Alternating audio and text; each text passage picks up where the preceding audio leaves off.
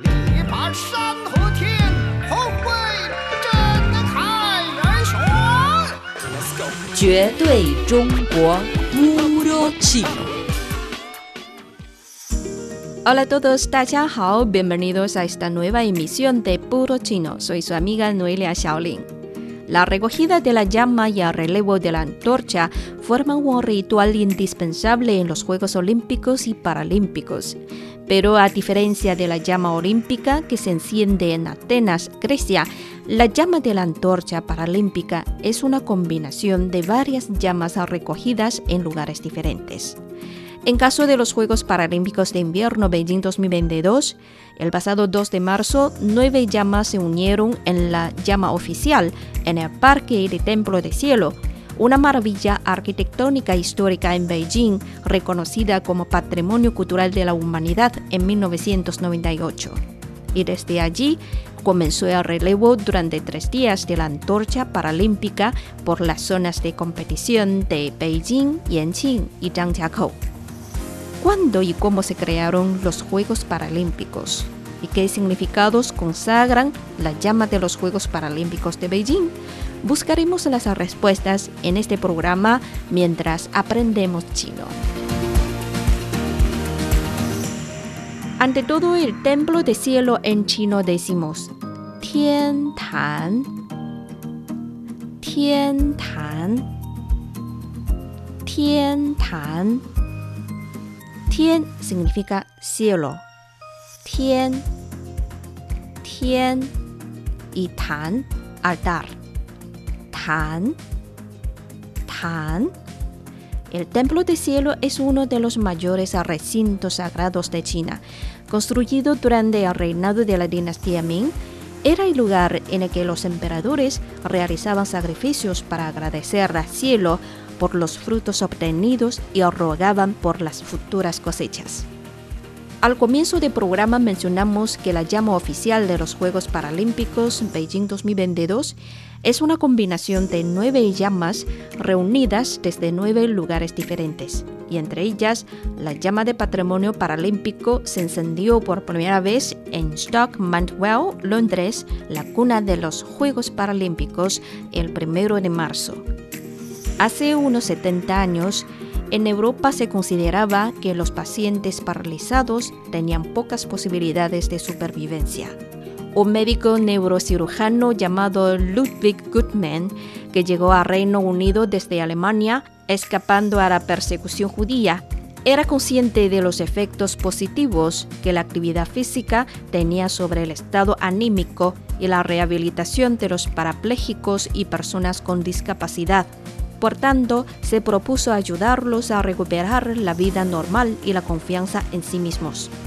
El mismo día de la ceremonia inaugural de la decimocuarta edición de los Juegos Olímpicos en 1949, Ludwig Guttmann organizó en el Hospital Stoke Mantwell una competición de tiro con arco en silla de ruedas entre 16 hombres discapacitados. En 1960, los Juegos fundados por Goodman salieron por primera vez de Mantwell y se llevaron a cabo en el mismo lugar donde se acababan de celebrar los Juegos Olímpicos de Roma.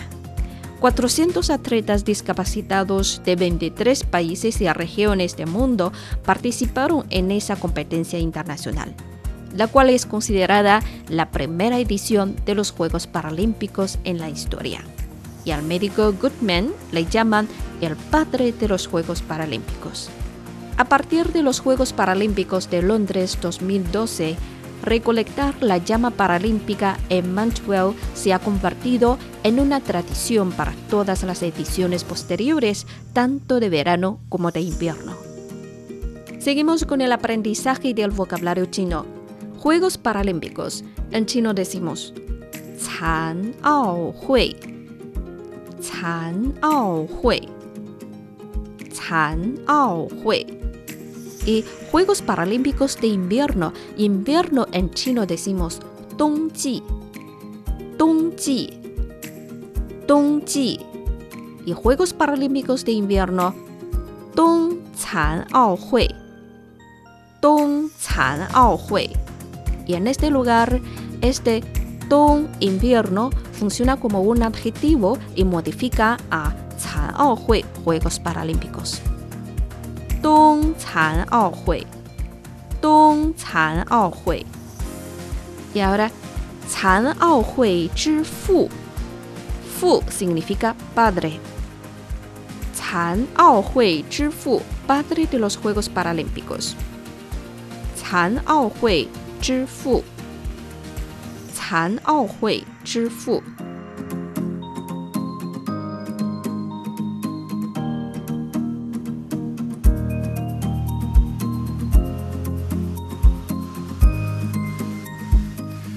De acuerdo con el Comité Paralímpico Internacional y el concepto básico de la llama paralímpica, cualquier individuo, organización o ciudad puede contribuir a la generación de la llama paralímpica, y la llama se puede recoger en diferentes ciudades y comunidades. Luego las llamas recogidas se juntan para convertirse en la llama oficial paralímpica. Y esta es la razón por la cual la llama oficial de los Juegos Paralímpicos de Invierno Beijing 2022 es la unión de nueve llamas. Excepto la llama de patrimonio paralímpico encendida en Stock Mandwell, las ocho llamas restantes se encendieron el 2 de marzo en escuelas, bibliotecas y lugares históricos de las tres zonas de competencia de los Juegos Paralímpicos de Beijing. Algunos de los puntos de referencia son la Escuela para Ciegos de Beijing, la antigua Gran Muralla de Badaling y el Templo de Cielo, entre otros. En cada punto de recogida de la llama hubo unos 20 portadores de antorcha en acción. En la Escuela para Ciegos de Beijing, 30 alumnos y profesores cantaron World with Love. Cuando alcanzaron una nota alta, un sensor de presión activó un dispositivo para encender una de las ocho llamas. La llama oficial de los Juegos Paralímpicos de Invierno Beijing 2022, que es combinación de nueve llamas, tiene un nombre caracterizado por la cultura tradicional china. Jiu Tian literalmente traducido como llama del noveno cielo. Jiu es una cifra, significa nueve. Jiu Jiu. Tien, ya sabemos, significa cielo, y en chino tiene otro significado frecuente que es día, pero en este lugar se refiere al cielo. Tien, Tien, Tien. Y Jiu Tian Zhi Huo, este zhi, equivale a la preposición de zhi, zhi, zhi y huo, fuego, llama. Huo, huo, huo. Jiu Tian Zhi Huo, llama de noveno cielo. Desde la antigüedad, el 9 ha sido un número venerado por los chinos porque en la cultura tradicional china este número significa muchos.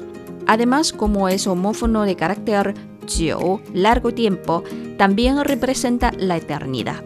Por tanto, la gente lo considera como un número muy auspicioso y positivo. La expresión Jiu Tian, el noveno cielo, se ve en muchos poemas chinos antiguos. Significa el lugar más alto del cielo.